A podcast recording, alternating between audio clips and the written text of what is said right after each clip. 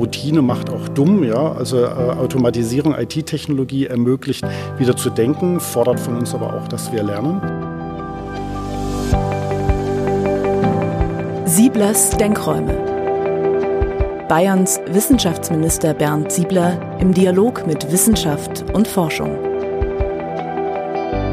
Zu unserem Podcast-Format Sieblers Denkräume im Dialog mit Wissenschaft und Forschung in Bayern darf ich heute Professor Thomas Bartscher von der Technischen Hochschule in Deggendorf begrüßen. Ähm, und wir nehmen heute einen sehr lebensnahen und hochaktuellen Forschungsbereich, ein Forschungsthema an, nämlich die Zukunft der Arbeit. Das interessiert ja praktisch jeden, denn äh, jeder muss in irgendeiner Art und Weise arbeiten, um seinen Lebensunterhalt bestreiten zu können, aber auch um Sinnstiftung zu erfahren. Es geht nicht nur um Geld, ich glaube, es geht um Sinnstiftung. Wenn ich das so ansehe, gerade wenn ich mir junge Leute so vor Augen führe, heute vielleicht sogar wichtiger in einigen Fällen, als äh, Geld zu verdienen. Lieber Herr Bartscher, Sie sind Professor an der THD. Sie forschen und lernen an der Fakultät für angewandte Gesundheitswissenschaften. Das mag auf den ersten Moment vielleicht etwas überraschend sein. Ähm, und Sie befassen sich natürlich auch mit dem Themenfeld Arbeit und Digitalisierung. Also erstmal ganz herzlich willkommen. Aber eigentlich so unlogisch mit Gesundheit ist es nicht, weil wenn man in der Arbeit nicht zufrieden ist, kann man schnell krank werden. Oder man kann gesund leben, wenn man sich richtig wohlfühlt. Also von daher doch ganz gut angesiedelt. Ich habe es eingangs schon angesprochen, das Themenfeld Arbeit betrifft uns natürlich alle, besonders Arbeit und Digitalisierung. Im Vorgespräch haben wir über Digitalisierung im Hochschulbereich auch schon gesprochen. Da hat sich ja unglaublich viel verändert. Und in der Pandemie haben wir natürlich sehr viel vor Augen geführt bekommen. Und worum geht es in Ihrem Arbeitsfeld eigentlich? Also aus meiner Sicht heraus geht so die Frage, so diese Chancen in der, insbesondere in der IT-technologischen Entwicklung, diese Chancen, die da drin liegen, äh, dass wir die uns auch erschließen. Und äh, da geht zunächst mal einfach darum, dass Menschen erstmal auch verstehen, was bedeutet diese IT-technologische Entwicklung. Ich kann das gut nachvollziehen, dass Menschen zunächst mal erstmal, äh, weil sie es erstmal nicht durchschauen können, weil so viele und vielfältige und nicht miteinander konsistenten Informationen da sind, dass man da erstmal ein bisschen in eine, in eine Abwehrhaltung geht. Aber letztendlich Letztlich ist es so, dass diese IT-technologische Entwicklung rein aus einer arbeitswissenschaftlichen Sicht heraus gesehen äh, uns äh, Unterstützung gibt, Dinge, die wir sonst immer aus der Routine heraus gemacht haben, wo wir, wenn wir ehrlich waren, auch sagen, ja, das war auch ein bisschen langweilig, ja, aber es war eine gewohnte Routine, dass man ganz klar sagen kann, diese IT-technologische Entwicklung wird dazu führen, dass diese ich nenne sie jetzt mal langweilige Routine, dass die mehr und mehr letztendlich durch äh, Automatisierungslösungen ähm, abgelöst werden. Äh, bedeutet auf der anderen Seite, wir müssen uns dann Gedanken machen, wofür brauchen wir uns? Das bedeutet ganz klar, das zeichnet sich in vielen Bereichen heute in kleinen mittelständischen Unternehmen, internationalen Konzernen dass also die, an, äh, die Aufgaben anspruchsvoller werden.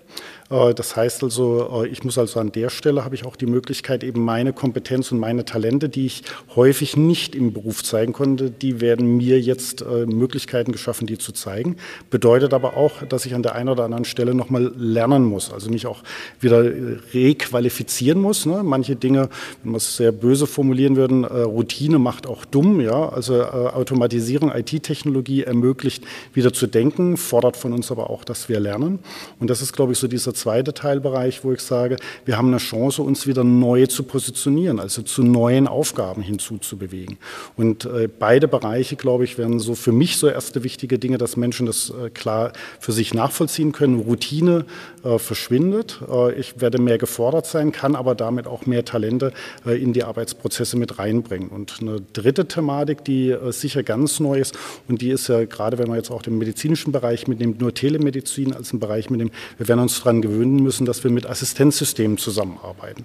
Und äh, das sind, sage ich mal, Chancen, aber auch Herausforderungen, Optionen, ich bewerte sie positiv, aber es ist wichtig, äh, dass auch verstanden wird, wo man hier äh, für sich, sag ich mal, ja, die Wege findet, um äh, auch ein interessantes und sinnstiftendes Arbeitsleben äh, für sich leben zu können. Als gelernter Bildungspolitiker fallen mir da zwei Begriffe ein. Zum einen natürlich lebenslanges Lernen, mhm. was für viele Chance, für andere aber auch mhm. Bedrohung sein kann. Mhm. Und der zweite Begriff, der dann korreliert, ist Change Management, also die mhm. Leute eben auch mitzunehmen mhm. und ihnen deutlich zu machen, was es immer wieder gab. Denn äh, die Sorge, als der Computer eingeführt worden war, dass die Sekretärinnen wegfallen würden, dass äh, Arbeitsschritte wegfallen würden. Es entstehen halt neue Jobs und die müssen durch Qualifikation äh, gelöst werden. Und diese Menschen mitzunehmen ist natürlich essentiell, aber wie geht man denn letztlich vor? Wie gewinnt man denn die Menschen mit der erhobenen Zeigefinger? Du musst jetzt lernen, sonst wird es ganz schlimm werden. Das ist vermutlich der am wenigsten motivierende äh, Ansatz. Also es gibt ja, sag ich mal, so, so zwei Dinge. Ne? Das eine heißt erstmal möglichst unmissverständlich äh, informieren. Nicht mit dem Zeigefinger, sondern immer wieder sich auch dafür die Zeit zu nehmen, zu sagen, was ändert sich? Ja? Also das begreifbar zu machen, dass ich es auch begreifen kann. Solange ich es selber nicht begreifen kann, habe ich Angst vor dem Neuen. Ja? Also das intellektuelle Durchdringen erstmal auch akzeptieren ja. vielleicht. Ja, mhm. also und es fängt an mit informieren, informieren und man kann nicht genug informieren. Mhm. So wie Sie sagen, wir sind ja jetzt nicht neu, die Veränderungsthematik ist ja jetzt nicht neu im Raum. Äh, gerade wenn man Bundesrepublik Deutschland mitnimmt, wenn man die wirtschaftliche Entwicklung mitnimmt, gab es immer, ist jetzt egal, ob man sagt, zehn Jahre, 15 Jahre gab es immer Änderungen und wir mussten uns auf neue Themen mit ausrichten. Mhm. Und ich denke, das ist das eine, das deutlich zu machen, dass äh, hier das Thema Lernen heute mehr denn je zu begreifen ist, dass äh, Lernen äh, Bestandteil sowohl des beruflichen als auch privaten Lebens ist. Ja? Also äh, früher hat man so diese Abgrenzung gehabt, Work-Life-Balance. Ja? Äh, mein Begriff wäre heute eher zu sagen Work-Life-Learning äh, Integration. Ja? Also sehr vereinfacht mal so formuliert, ne? wir brauchen in der Zukunft Geschäftsmodelle, äh, die es uns ermöglichen, bei 220 Arbeitstagen im Jahr, äh, dass wir 30 Tage lernen. Ja? Das ist Lernen wird Bestandteil äh, der Arbeit werden. Ja? Wenn man das anschaut, bei 1,2, 1,4 Tagen im Durchschnitt, was derzeit Lernen im Arbeitsplatz stattfindet, sieht man, wie weit der Weg da ist. Ne? Es muss natürlich auch das Geschäftsmodell dieses Thema mitbringen. Aber es genauso brauche ich dann Bewusstseinswandel bei den Mitarbeitenden, dass sie darüber hinaus selber nochmal 15 Tage in sich investieren. Die Zahlen sind jetzt nicht evidenzbasiert im klassischen Sinn, aber um es deutlich zu machen, mhm. ne? ich muss auch im Privaten mich selber weiterbilden, um mich als Kompetenzunternehmerin, Kompetenzunternehmer am Markt gut zu positionieren formelle Bildungsprozesse, informelle Bildungsprozesse, Absolut. die es natürlich immer so gibt. Und es geht, wenn ich es richtig verstehe, eben nicht nur um Produktionsoptimierung, sondern letztlich auch eine Frage, was sich dann bei einem persönlich im Leben auch genau. mit verändern muss. Es ändert sich ja sehr, sehr viel. Ab und zu realisiert man es im Alltag mhm. eigentlich gar nicht so sehr, dass sich im Vergleich zu vor ein, zwei, fünf Jahren sehr viel getan hat, unendlich viel getan hat. Also ich versuche das mit dem Begriff, klingt erstmal ein bisschen hochtrabend, aber das im Unternehmensbereich müssen wir uns regelmäßig neu strategisch positionieren. Mhm sagen wir, in dem Bereich Prozessmanagement mussten wir Mitarbeitenden das nicht tun, weil das hat mir das Unternehmen quasi abgenommen. Das wird auch das Neue sein, dass ich, sage ich mal, in dieser neuen Lernwelt immer wieder auch mich selber hinterfragen muss und mich selber neu strategisch positionieren. Und das ist natürlich etwas, das heißt, für manche war es bequem, ja. Meine Führungskraft hat für mich gedacht und gesagt, das machst du jetzt als nächstes. Äh, ja, heute muss ich mir, so wäre das Thema, äh, muss ich mir darüber Gedanken machen, macht es für manche Unternehmer dann aber auch schwieriger, ne, weil sie dann auf einmal auf Mitarbeiter treffen und sagen, meine strategische Positionierung in dem Unternehmen endet hier. Ich werde jetzt zum anderen Unternehmen gehen, weil dort kann ich mehr oder Neues mitlernen. Vielleicht komme ich dann irgendwann wieder zurück. Also es ist keine Einbahnstraße, aber ich glaube, in dieser äh, zu, zu, begreifen, dass hier äh, Bewegung viel Optionen einfach auch anbietet. Ja, das wird für diejenigen, die Optionen mögen, attraktiv sein für diejenigen, die sich da möglicherweise im ersten Schritt überfordert fühlen, ähm, kann ich das gut nachvollziehen, dass da erstmal eine Zurückhaltung da ist. Das Schöne ist, wir haben ja Zeit. Wir stehen noch nicht mit dem Rücken an der Wand, dass wir morgen quasi in der neuen Welt ankommen müssen. Aber auf der anderen Seite ist es so, diese neue Welt kommt immer schneller auf uns zu, äh, was äh, manche Themen, die im Jahr 2027 noch relevant waren, weil Sie nehmen jetzt nur mal so ein Thema, Thema Sprache. Ja? Ähm, äh, Sie kommen aus Russland, ich komme aus China. Sie reden in Ihrer Vatersprache, ich in meiner Muttersprache und wir beide sind in der Lage, den anderen gegenseitig gut zu verstehen. Im Moment noch ein schöner Traum.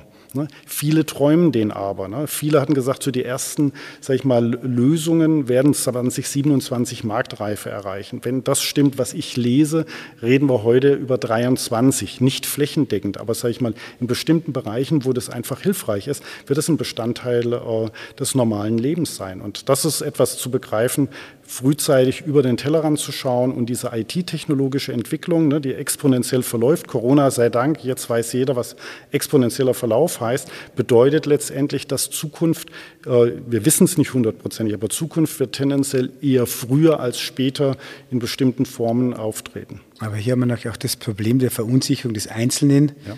eben auch durch hohe Geschwindigkeiten, weil ja. äh, sich natürlich unterschiedliche Menschen in unterschiedlichen Lebenssituationen unterschiedlich anpassen oder selbst gestalten mhm. können. Und gerade Geschwindigkeit scheint mir bei vielen Menschen auch ein, eher etwas zu sein, was, was Angst und Sorge bereitet. Hängt auch vielleicht auch vom Lebensalter ab. Aber wie kriegt man das so hin? Diese Verunsicherung auf der einen Seite, Verantwortung, die man übernehmen muss, auch als Führungskraft. Dann welche Fragen und, und Erkenntnisse sind denn in diesem Zusammenhang für Sie besonders spannend? Also äh, auch da wieder, äh, man muss es äh, vielleicht so zwei Dinge mal trennen. Das eine ist, wenn wir als Wirtschaftsnation auch in der Zukunft weltweit eine Rolle spielen wollen, ne, müssen wir eine Entscheidung treffen, wollen wir in diesem weltweiten Champions League mitspielen. Wir sind derzeit Bestandteil. Und diejenigen, die in dieser Welt mitarbeiten und mitleben wollen und sich positionieren wollen, ähm, ja, von denen würde man erstmal erwarten, äh, es ist eine, eine, Fragestellung, sich da offen zu zeigen. Ne? Und ob man Flexibilität mag oder nicht, aber das wird äh, eines der Themen sein, die sagen muss, damit muss ich meinen eigenen Weg machen, wenn ich in dieser Welt äh, tätig sein möchte. Also das ist auch etwas, was ich als Kompetenzunternehmerin und Kompetenzunternehmer ganz bewusst mal weggenommen, nicht mehr Arbeitnehmer, Arbeitnehmerin gesagt, ne? das muss ich mir klar machen. Ich muss mich da auch immer fit halten, um in dieser Welt Bestand zu haben, weil meine Wettbewerber aber es sind dann eben jetzt nicht mehr die Kolleginnen aus dem Bayerischen Wald, sondern um das neutrale Beispiel zu nehmen, die kommen aus Vietnam, sie kommen aus Indien. Und wenn die Sprache als Barriere fällt, haben wir einen weltweiten Wettbewerb und den werden wir von heute auf morgen ganz massiv spüren. Ja? So, das ist die eine Seite. Die andere Seite ist eine gesellschaftspolitische Seite. Ich denke, da haben wir auch äh, spätestens als dieses Thema Weißbuch 4 aufgekommen ist, da kann man ganz unterschiedliche Meinungen dazu haben. Das ist für mich nicht das Maßgebliche, aber diese gesellschaftliche Diskussion hat angefangen. Ne? Was bedeutet das?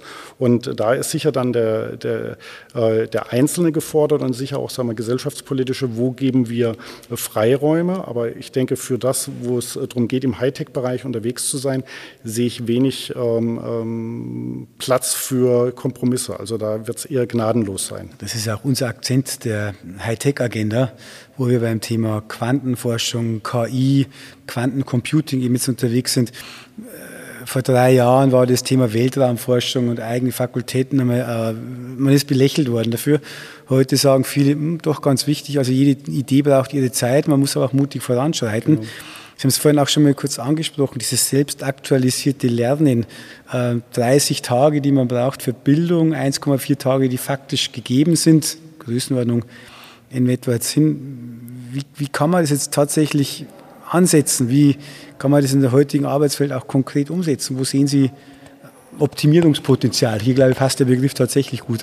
Also auch da gibt es ja verschiedene äh, Forschungen seit äh, längerem. Wir fangen ja nicht erst im Jahr 2021 an, darüber nachzugehen. Und es gibt auch dieses Konzept des selbstaktualisierten Lerners. Da gibt es aus den Sozialwissenschaften in den 80er Jahren. Es gibt also da diese lerntheoretische äh, Betrachtung so aus den Nullerjahren äh, dieses Jahrhunderts. Und das ist natürlich auch ein bestimmter Menschentypus. Ja? Also das heißt, das hat etwas mit Eigenschaften zu tun, das hat etwas mit Charakteren zu tun. Und äh, Ihre Frage würde ich so beantworten, ja, äh, bestimmte Menschen fällt fällt das leicht, ja, also sag ich mal, äh, sich selbst Lernziele zu setzen, bereit zu sein, diese Lernziele auch zu erreichen, sich selbst gegenüber kritisch zu sein, ja, also, also auch auf dem Boden zu bleiben, sich gut einschätzen zu können, sich reflektieren zu können. Es gibt andere, denen liegt das nicht so. Ich musste gerade etwas grinsen, weil ich einen ganz konkreten Menschen denken musste, der bei einer Firma 40 Jahre war und ganz stolz war, nie auf eine einzige Fortbildung hat gehen zu müssen dann. Genau. Ähm, das gibt es halt auch noch. Ähm, aber ich, ich denke, es wird nur in bestimmten Strukturen überhaupt möglich sein, denn bestimmte technische Entwicklungen werden einfach, einen einfach überrollen. Und da gibt es natürlich immer ein paar Stichworte, Big Data, Data Analytics, Person, Personalmanagement 4.0, Daten. Auch Autonomie, Eigenverantwortlichkeit über eigene Daten. Ja. Ähm, ich verwende lieber den Begriff der Eigenverantwortlichkeit als der Autonomie, weil viele Anbietung, Anwendungen verführen natürlich auch Daten äh, herzugeben ähm, und einen scheinbaren Selbstvorteil äh, auch damit zu nehmen. Ähm, die Befürchtungen sind da. Wie gehen wir damit um? Also auch da wieder bleibt bei meiner Haltung erstmal, ja, also IT-technologische Entwicklung, ja, also eröffnet Chancen und eines ist ganz klar, IT-Technologie heißt im weitesten Sinne Transparenz. Äh, die Welt, aus der wir, bleiben in der Industriewelt, aus der wir kommen, wo es um das Thema Prozessmanagement mhm. mitging. Prozessmanagement war genau das, was Sie auch als Beispiel gemacht haben. Ich muss mich nicht weiterbilden. Der Prozess hat die Intelligenz. Ich muss da nur drin funktionieren. Sehr vereinfacht gesagt, ja. Das ist der Unterschied äh, zu dem Thema IT-Technologie, äh, dass wir uns nicht mehr verstecken können. Ja? Wir, das ist ein Grundprinzip. Jeder, äh, über jeden sind Informationen verhalten, über Sie, über mich. Und ich würde an der Stelle äh, immer sagen, ganz klar, Transparenz gehört mir dazu. Wir werden äh, transparenter werden, da kann ich nichts dagegen machen. Was wichtig ist, ist wiederum diese Frage, wie gehen wir damit um? Ich habe das mal so formuliert, also ich muss die Chance haben, quasi meinem digitalen Zwilling auch zu begegnen. Ja? Also dass ich auch sage, was ist eigentlich eigentlich über mich in den Systemen mit drin, ja. Und vielleicht erfahre ich da auch ein bisschen was über mich, ja. Also äh, Google bleibt in dem Bereich Personalmanagement, weil Sie sagen 4.0, äh, ja, äh, bedeutet eben zum Beispiel auch im Bereich der Rekrutierung. Der Begriff ist da Matching, also ein Abgleich zwischen Aufgaben, die bewältigt werden sollen und Aufgaben, die Menschen bewältigen können. Äh, wird ein Abgleich gemacht, es wird gematcht, ja. Und äh, Google äh, hat das Ziel, innerhalb der nächsten zwei, drei Jahre, sage ich mal, weltweit solche Abgleiche äh, anzubieten. Ja? Wenn ich äh, jetzt hier in so einem System mit drin bin, sollte ich zumindest einen Zugang haben zu sagen, was ist denn da über mich gespeichert? Transparenz in beide Richtungen. In beide, in mhm. beide Richtungen, ja. Und da wird es keine Ideallösung mitgeben. Es wird immer was Relatives geben, ja. Aber da wird es so sein, dass, äh, über, dass ich Dinge zum Teil über mich erfahre, die ich in der Vergangenheit nicht über mich wusste. Das muss ich mir auch überlegen. Also ich kann, in dem Bild zu bleiben, Google kann mir Rückmeldungen zu mir geben, nicht nur fachlich, sondern auch psychosozial, wo ich bislang mich nicht mit auseinandersetzen wollte. Hoffentlich will ich es auch immer wissen, dann im Einzelfall. Also, ne, aber das wäre so, ne, ich muss die Möglichkeit haben und in dem Bild, da gibt es viele ungeklärte Fragen, aber in dem Bild zu bleiben, ich muss eine Chance haben, meinem digitalen Zwilling zu begegnen und zu verstehen, was dort äh, hinterlegt ist und auch die Chance zu haben, äh, zu korrigieren. Ja? Ähm, nicht äh, um schön zu reden und zu fälschen, das wird immer weniger möglich sein, ähm, aber äh, es zumindest zu verstehen. Ja. Ich kann aber auch verstehen, dass manche Menschen, genau wie Sie sagen, äh, wie bei jeder Rückmeldung, nicht jede Rückmeldung möchte ich haben. Ähm, gut, äh, aber Transparenz werden wir nicht verhindern können. Dorian Gray ist überall, sozusagen. Das ist so. Sie, das ist so. Sie haben jetzt auch einen digitalen Kurs entwickelt und bei OpenVHB in dem Programmbereich der Virtuellen Hochschule Bayern mit eingestellt und bieten das kostenlos an. Also OpenVHB ist ja auch etwas, was jetzt in der Pandemie, jetzt auch bei uns in der, in der Wissenschaftspolitik, in der Durchführung der digitalen Semester eine ganz hohe Bedeutung hatte, um eben auch die Dinge ähm, gesichert in einem hohen Standard hinzubekommen. Ähm, an wen richtet sich denn dieser Kurs? Also letztendlich ist ja dieses Konzept der, der Open VHB äh, nicht unbedingt im ersten Schritt sich an, den, an diejenigen, die sich akademisch äh, weiterbilden wollen, Credits erwerben wollen, sondern tatsächlich an jede Frau, an jeden Mann, die sagen, äh, ich nehme einfach mal ein bisschen Zeit, äh, um mal zu verstehen, was so äh, aktuell diskutiert wird. Und der Kernpunkt war tatsächlich, äh, das auch ein bisschen zu verdeutlichen, das Lernen als ein Bestandteil unseres Lebens zu begreifen. Ja? Und da braucht man Mindset-Wandel. Und diese äh, Thematik der MOX verweist eben letztendlich auf eine Entwicklung auch der letzten 10, 15 Jahre, äh, dass immer mehr letztendlich Lerninhalte weltweit zur Verfügung stehen. Ähm, ich muss sie nur nutzen. Und das ist so für mich in so ein bisschen den größeren Denkrahmen mitgenommen. Ne, wie sieht eigentlich so diese Weiterbildungsmöglichkeiten der Zukunft mit aus? Ich brauche quasi so etwas wie eine Kuratierungsseite, ne, wo Menschen mir eine Orientierung verschaffen, auch dort, wo ich sie noch nicht habe. Auch eine Qualitätssicherung Absolut. feststellen. Absolut. Ich das bei meinem Sohn jetzt so erlebt habe, der hat auch beim Thema in der Mathematik schon mal gegoogelt, hat irgendein YouTube-Video gefunden, mhm. ob es gut oder schlecht war, aber mhm. auch einen gesicherten Rahmen eben einzustellen, wie ihn die Richtig, genau, bietet. Ne? Ja. So, und äh, ich denke, da ist also zum einen eben mit Content-Lieferant zu sein, ja, und äh, denke, mhm. das ist auch jetzt als Institution eben zu sagen, dass man dort eine gewisse Qualität einfach auch kriegt. Also es gibt mhm. äh, dieses Thema, äh, dass man auch sicher sein kann, man ist auf der richtigen Seite und erhält die relevanten Informationen. Ich brauche eine Form der Begleitung, Ne? Mhm. Das also hier indirekt zumindest angedacht ist. Äh, es gibt äh, Teilnehmerinnen und Teilnehmer, die nachfragen. Ich hätte da nochmal äh, eine Verständnisfrage und so, dass so etwas mit angedacht ist. Ja. Aber, und das ist jetzt wieder sind wir bei diesem Thema IT-Technologie, ne? es gehören in solche Systeme im Prinzip aber auch also etwas wie eine Analytik mit hinein, dass ich sage, bezogen auf das Thema, wo, auf welchem Informationslevel bin ich denn? Ne? Wo bin ich denn da? Bin ich Beginner oder bin ich schon fortgeschritten? Habe ich nur an der Stelle eine Lücke? Auch das wird so ein Thema sein, und auf das sind wir in diesem Mock auch mit eingegangen, dass wir uns darauf einstellen müssen. Analytik heißt an der Stelle, mit meinen Stärken konfrontiert zu sein. Ich bin wieder beim digitalen Ceiling, aber eben auch bei den Punkten, wo man sagt, naja, wenn du für dich das Lernziel hast, musst du an dieser oder jener Stelle noch nacharbeiten und da musst du nicht auf Level 1, aber auf Level 3 einsteigen und auf Level 4 kommen. Und das ist so etwas, so etwas begreifbar zu machen für diejenigen, die an Lernen interessiert sind. Das war das Ziel. Also open-minded zu sein in jeder Hinsicht, bei den Themen auf der einen ja. Seite, aber auch in einem ehrlichen Umgang mit den eigenen Schwächen, die auch so glänzende Persönlichkeiten wie wir beide natürlich irgendwo haben. Zwinker, Zwinker, Sie können es gerade nicht hören, aber nicht sehen, aber ist, natürlich ist es so, dass äh, hier jeder irgendwo die Defizite aufarbeiten muss.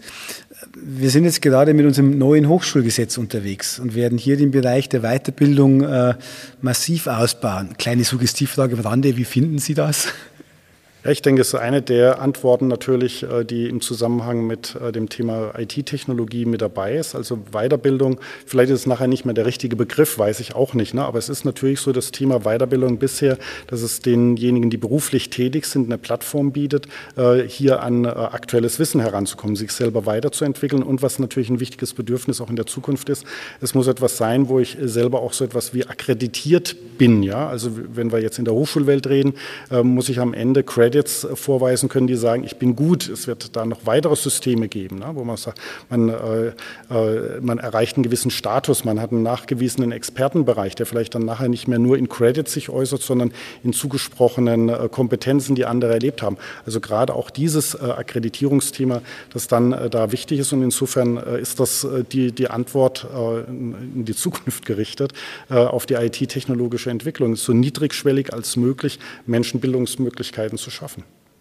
Wenn wir über die Zukunft reden, dann als letzte Frage, was, was wünschen Sie sich? Wo sind die Themen, die Sie beforschen und begleiten? Wo sind Ihre Hoffnungen und welche Entwicklungen wünschen Sie sich in den nächsten Jahren? Also ich würde an dem Thema Flexibilität nochmal aufsetzen. Ja. Äh, Flexibilität, das mir ermöglicht, mich in unterschiedlichen Welten auszuprobieren. Ja? Also sagen wir, das Grund, die Grundidee dieser Work-Life-Learning Integration ist, dass ich sage mal im Moment in einem äh, Kompetenzfeld unterwegs bin und dass ich mir klar mache, welche weiteren Kompetenzfelder kann ich mir denn erschließen ne, in den nächsten zwei, drei Jahren und was kann ich mir da möglicherweise als neues Tätigkeitsfeld ermöglichen und äh, erschließen, eröffnen. Und für mich ist so was Attraktives, das hängt etwas mit mir zusammen, dass man immer wieder so Wandler in anderen äh, Welten sein kann, sich neue Welten erschließen und dass das ein Teil äh, wird, der eher Normalität ist. Ja. Und ähm, kann das gut nachvollziehen, dass das für alle nicht attraktiv, nicht für alle attraktiv ist. Aber das glaube ich, das wäre so ein, äh, ein Thema, dass mehr Menschen dieses über den Tellerrand schauen und naheliegende nächste Lernwelten sich zu erschließen, wenn sie das für sich als attraktiv finden würden, das fände ich klasse. Das wird ein spannendes Feld auch für Führungspersönlichkeiten sein, die mehrere Welten erkennen, die auch ähm, zusammenbringen können. Anders gesagt, wenn man es pessimistisch betrachten möchte, jeder lebt ja in seiner Blase. Ja. Und diese Blasen dann auch ein Stück zu verbinden, den Austausch zu machen, auch dass man sich überhaupt auch versteht in der Kommunikation genau. über den Fachjargon hinaus, auch ja. überhaupt verstehen, verstanden werden wollen mhm. oder andere von anderen verstanden werden können. Das, glaube ich, sind einmal wichtige Punkte, die mit dazu kommen. Herr Batscher, herzlichen Dank. War wieder ein großartiger Einblick in einem ganz breiten Spektrum, das wir hier jetzt haben, dann äh, bei Sieblers Denkräumen, Wissenschaftskommunikation, wo wir hoffentlich ein paar Impulse setzen können und wo wir mit dem Podcast, wie ich höre, viel, viel mehr Menschen erreichen, als wir bei den klassischen Podiumsdiskussionen, wo auch immer in attraktiven Welten äh, und Orten dieser Welt erreichen können. Deshalb herzlichen Dank, dass wir diesen Blick in die Zukunft äh, haben richten können und äh, Change Management und offen zu sein für viele Dinge halte ich ganz, ganz wichtig, basierend auf einem echten Wertefundament. Das, glaube ich, ist auch wichtig. Sie haben den Begriff Haltung immer wieder betont. Die muss man schon mitbringen. Das ist sicherlich auch sehr individuell. Herzlichen Dank, alles Gute. Herzlichen Dank.